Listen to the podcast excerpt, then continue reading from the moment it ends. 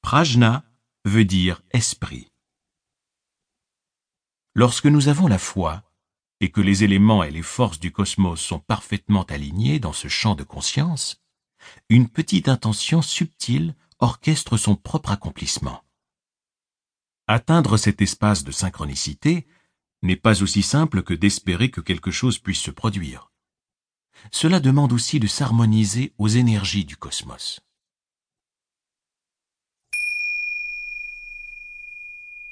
Les obstacles sur le chemin.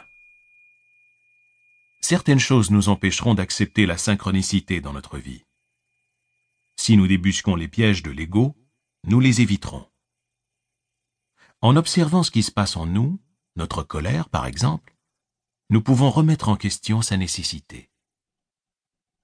Le fait d'observer en nous notre aversion envers autrui réveillera notre amour, nous amènera à aimer ceux qui sont à la merci de la haine. Nous leur pardonnons et nous nous pardonnons. Nous nous libérons de ces sentiments négatifs. Se libérer des exigences et des fantaisies de l'ego, voilà ce qu'il faut faire pour accueillir pleinement la synchronicité dans son existence.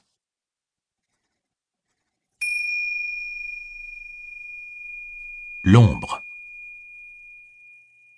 Si nous souhaitons trouver la liberté requise pour aller là où la synchronicité nous mène, il nous faudra descendre au plus profond de notre être et rencontrer ce que Carl Jung appelle l'ombre du soi.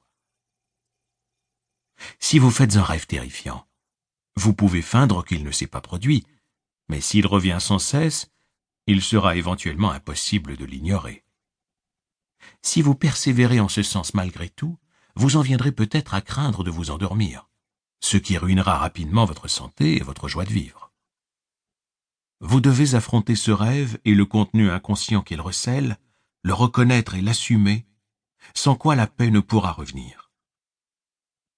Ce n'est qu'alors que vous deviendrez la personne que vous êtes réellement. C'est l'ombre qui vous parle.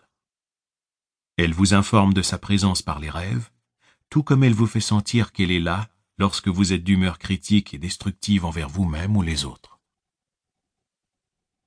Chacun rencontre son ombre à un moment ou à un autre de sa vie.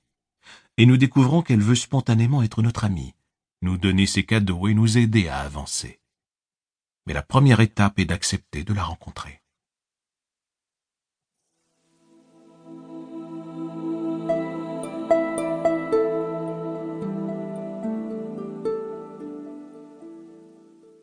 La main qui nous guide, la synchronicité, le sort et l'avenir.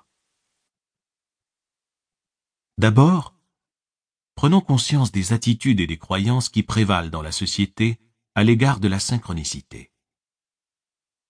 Voyons dans quelle mesure ces attitudes influencent notre perception. En reformulant l'idée que les bonnes personnes se présentent au bon moment, parce que nous avons la capacité d'anticiper positivement ce qui peut se produire, nous prenons conscience que nous avons un certain pouvoir de coopérer avec le sort ou le destin et non simplement y consentir. Ce n'est pas qu'un simple choix individuel. Il s'agit plutôt de savoir comment aborder l'avenir qui se prépare afin qu'il nous réserve de meilleurs lendemains. De savoir comment trouver notre propre place dans la collectivité afin d'avancer en harmonie avec notre destin.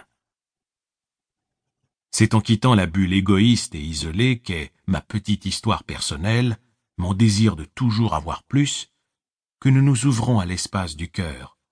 Cette vastitude nous révèle que nous sommes tous liés les uns aux autres et que seules les solutions fondées sur cette conscience et ce respect mutuel peuvent se manifester. Lorsque nous allons dans cet espace d'amour universel, nous découvrons que notre sort, le destin ou quelque chose qui n'a peut-être pas encore de nom pour vous, a l'habitude de nous venir en aide. Lorsque nous choisissons de poursuivre notre bonheur, tout en respectant la conscience que nous sommes tous liés les uns aux autres, nous découvrons que le destin nous vient en aide dans les moments particulièrement délicats. C'est ce que pensait Carl Jung qui a le premier employé le terme de synchronicité dans le sens que nous lui donnons ici. Cela dit, ses disciples préfèrent dire que la synchronicité est simplement un état d'esprit. Pour eux, c'est parce que nous sommes soudain sensibilisés à certains événements.